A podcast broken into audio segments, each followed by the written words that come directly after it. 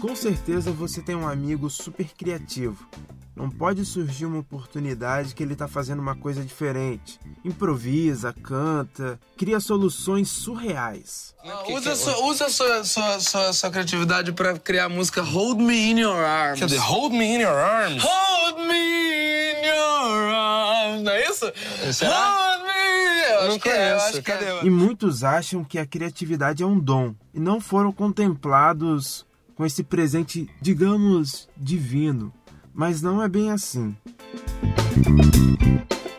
No nosso segundo episódio, nós vamos conversar com o professor, escritor e publicitário Vitor Mazei. Além disso tudo, ele ainda é um vascaíno apaixonado, né, Mazei? E sofrido. sofrido. Ultimamente mais sofrido e muito apaixonado ainda. E vascaíno tem tudo a ver com criatividade, porque tem que ser fala. criativo para lidar com tanto. É, o sofrimento não pode parar. Os últimos anos estão muito sofridos pra gente. Nós também tivemos momentos bons, né?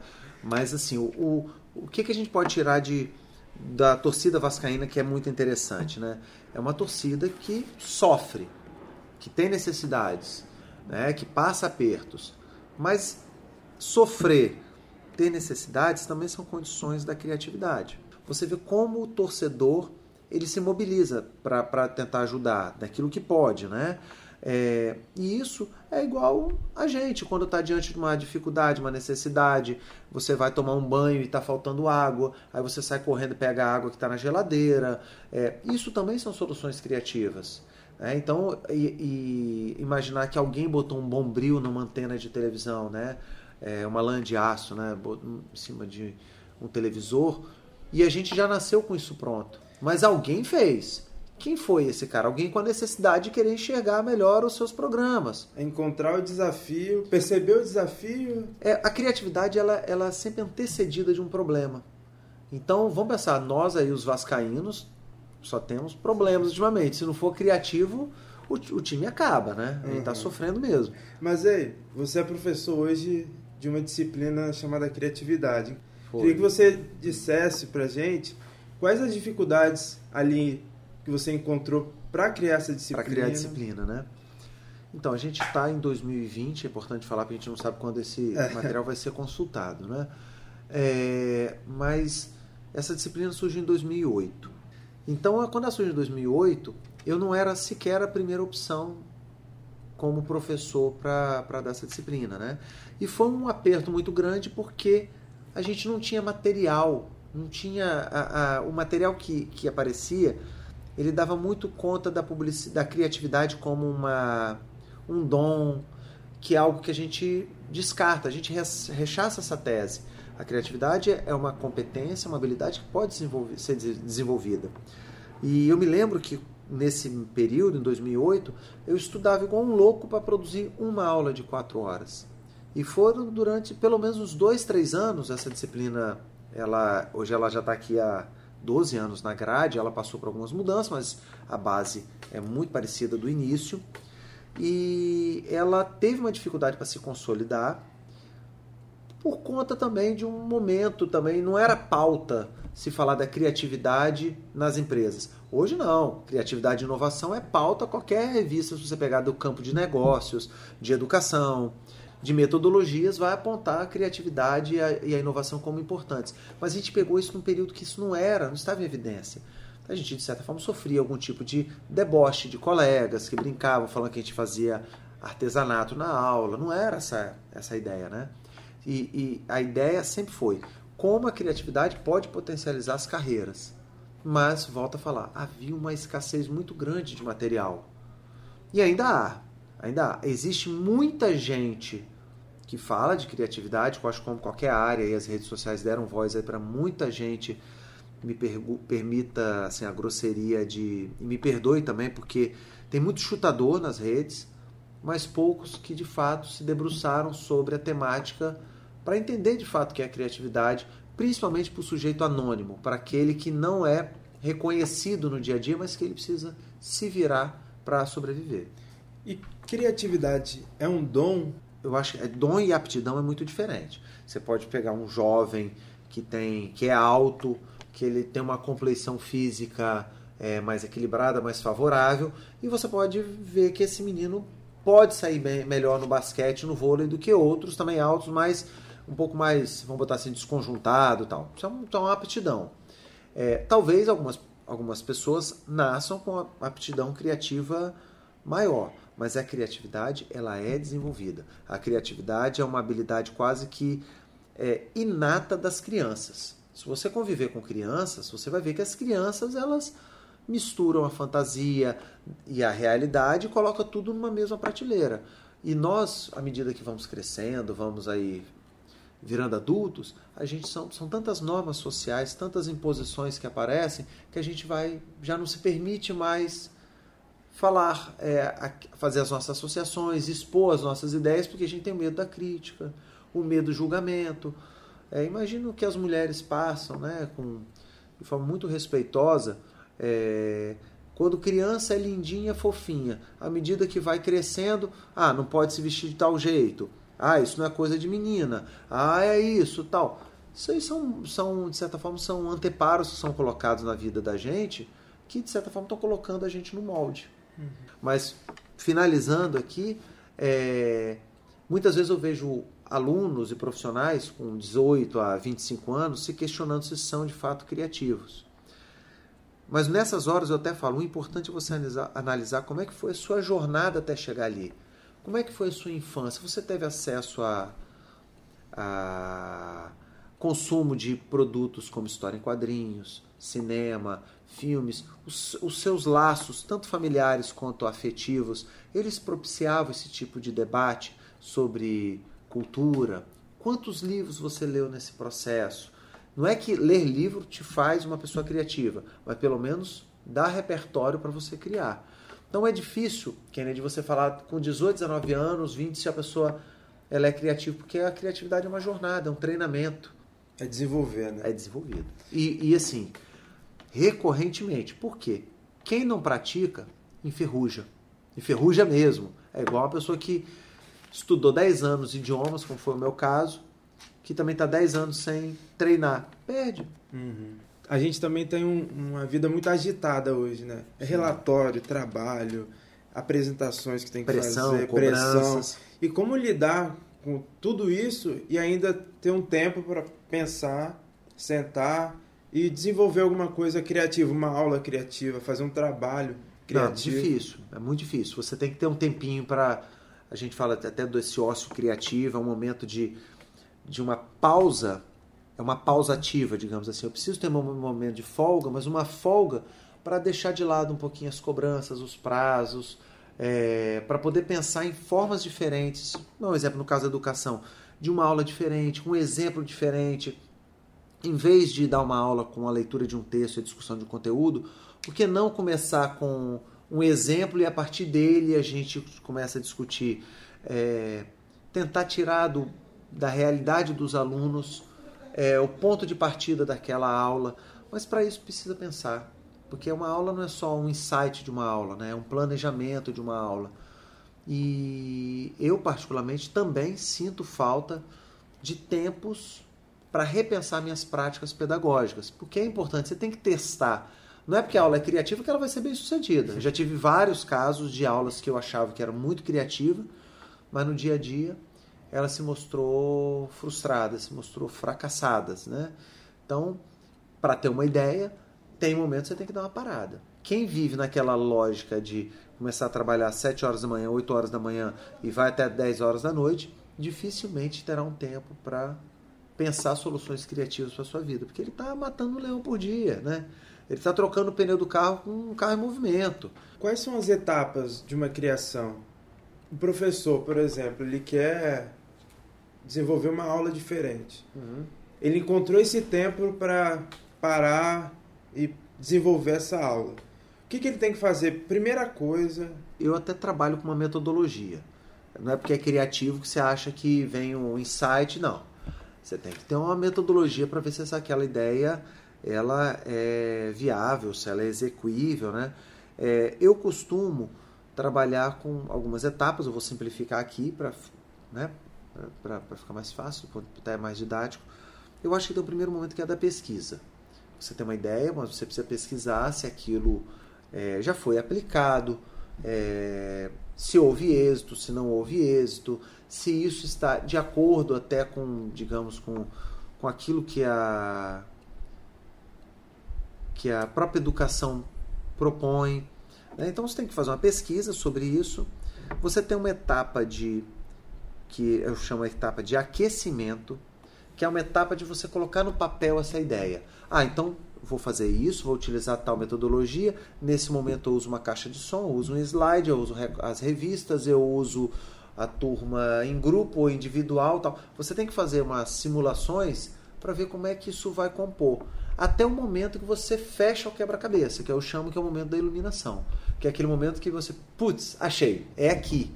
Aqui está o fim da meada. Eu preciso começar a aula dessa forma, apresento um problema, tal. Claro que eu estou dando um exemplo, mas cada aula tem sua uhum. própria dinâmica. E depois eu acho que tem uma última etapa, né? Que é a do, da mão na massa.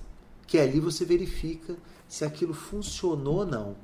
Porque você vai chegar no dia, você tem uma ideia legal, mas você percebe que houve pouca adesão, é, o aluno não se sentiu confortável em, em trocar de grupos ou não se sentiu confortável em expor aquele trabalho publicamente. Então, talvez aprimorando essa ideia, e as ideias estão sempre aí é, rodando, circulando, né? Pode ser que aquilo que não funcionou, que foi uma apresentação em público, funcione melhor com o aluno apresentando a própria carteira ou entregando aquilo em forma de um slide ou numa forma de um desenho. Para quem está ouvindo a gente, não sabe onde a gente está, mas a gente está aqui numa sala de criatividade. E essa sala, ela tem bons recursos, mas tem um recurso que não é tecnológico do ponto de vista do eletrônico, dispositivo digital que são esses displays de cinema, tem cartazes de cinema. A gente está numa sala de criatividade, o aluno entra num clima em que a, o acadêmico se confunde com entretenimento. Um parte desses materiais que estão aqui, que você está vendo, são portfólios de agências de propaganda, são materiais meus, não são materiais da instituição. E eu coloquei à disposição dos alunos para que eles consultem em sala de aula.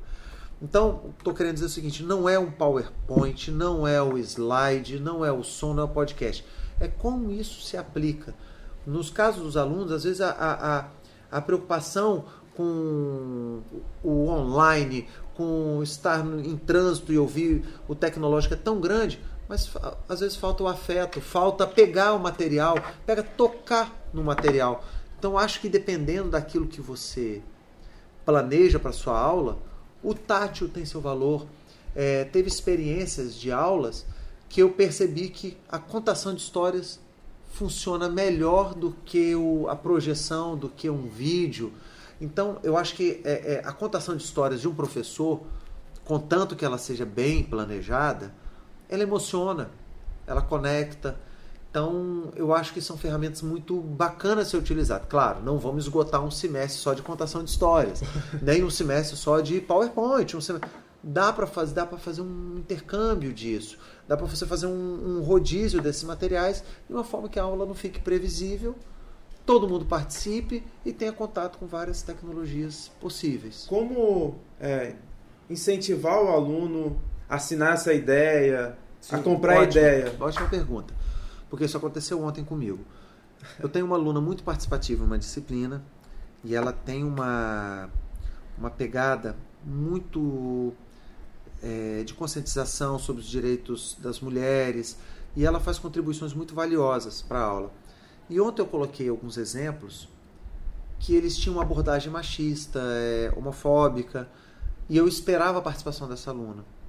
E, e eu percebi que ela não estava muito à vontade na aula mas não estava à vontade não com os exemplos, mas com a vida. Ela estava num momento difícil da vida e aquilo, de certa forma, quebrou minhas pernas. Então, eu fui tentando me aproximar da realidade deles a partir de uma situação que eu vi que o plano A ele não estava funcionando. Isso na hora da aula. Na hora, na hora. Hoje a docência ela mudou muito, né? A docência não existe mais aquela, até existe, né? Mas a questão do cuspe giz e, e dos alunos em condição passiva, né? Hoje os alunos, eles, a gente tem que valorizar o protagonismo deles, a participação.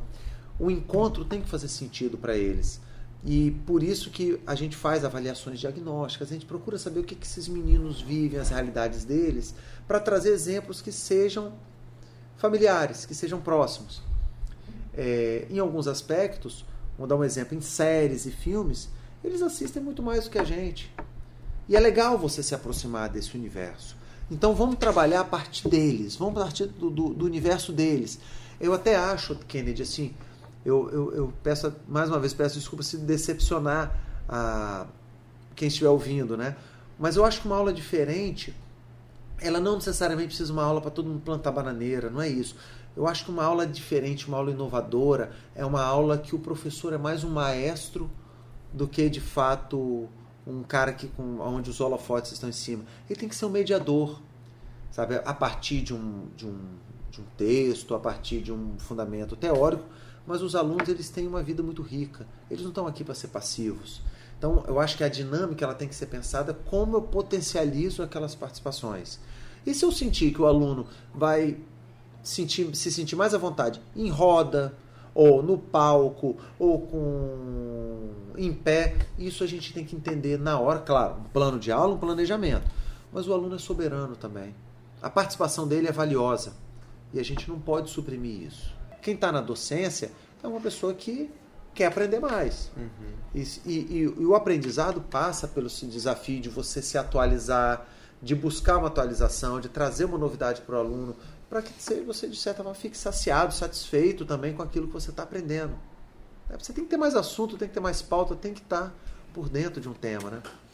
Eu vou aproveitar agora aqui. Tem algum livro que você indica sobre criatividade ou sobre educação? Tem vários, eu não, é porque eu não leio só sobre criatividade, né? É, tem um que eu me lembro, que está vindo à mente agora, eu acho que é, se não me engano, é A Arte de Viver, do Roman Krishnarik, que ele, de certa forma, ele tem uma abordagem muito forte sobre a criatividade na vida e que ele toca em temas polêmicos, como família, como trabalho, é, como morte, mas ele fala de uma maneira muito delicada e de alguma forma a criatividade ela está é, entranhada aí nessa, nessa conversa do ator, desse autor. Eu gosto muito desse livro, é, A Arte de Viver. É, posso indicar também, acho que um clássico da, da criatividade é o Ócio Criativo do Domênico De Masi. Acho que ele é muito legal para repensar as tarefas no dia de hoje. Quem mais aí? Acho que todo livro, assim, ler sobre filosofia, história, é muito bacana. Eu acho que eu li um recentemente os grandes pensadores de uma escola chamada The School of Life, que é uma linha filosófica muito acessível que permite a gente ter acesso a grandes autores, grandes é, clássicos, mas de uma maneira fácil, descontraída. Eu acho esse livro uma delícia e que faz com que a gente leia esses caras que são os grandes clássicos de uma maneira que é fácil entender. A gente vai encerrar já. Foi muito bacana aí essa, esse bate-papo. É, quem quiser você tem outros livros, né? Eu tenho é, esse de criatividade. Eu confesso que eu estou com pouquíssimos exemplares, né? Eu acho que é mais fácil procurar até na internet, digitar criatividade, o que inspira suas ideias. Meu nome é? Victor Mazei com dois E's. É, tem versão online dele na própria editora, que é para quem já lê online, fica até uma versão mais em conta. É, tem um livro que é a minha dissertação de mestrado, que é o a relação entre a imprensa e a publicidade na ditadura militar, que é um que tem uma abordagem mais dialogando com a questão da comunicação, não tem o um foco na, na, na, criatividade. Esse está gratuito, é só procurar e baixar. E é isso, vamos ver assim. Mas como você mesmo fala no livro, né, o repertório cultural aí ah, agradece. Aí, é, e não pode parar, né, Kennedy? Não pode parar. A gente tem que estar tá sempre buscando. É, eu brinco com os alunos que se não for para você se tornar uma pessoa mais criativa, que seja para se tornar uma pessoa mais interessante, uma pessoa com assunto, uma pessoa mais agradável, uma pessoa que os amigos queiram estar conosco para ter o que conversar. Então, por isso tem que estar com o repertório sempre atualizado, mesmo que esteja trabalhando muito. É importante dedicar um tempinho para estar lendo um livro, para ver uma série diferente, para estar encontrando com amigos também interessantes, para que a gente continue se atualizando. Show de bola. Mas aí, muito obrigado. eu que agradeço, um prazer. Até a próxima. Isso aí. Conta com nós. Falou.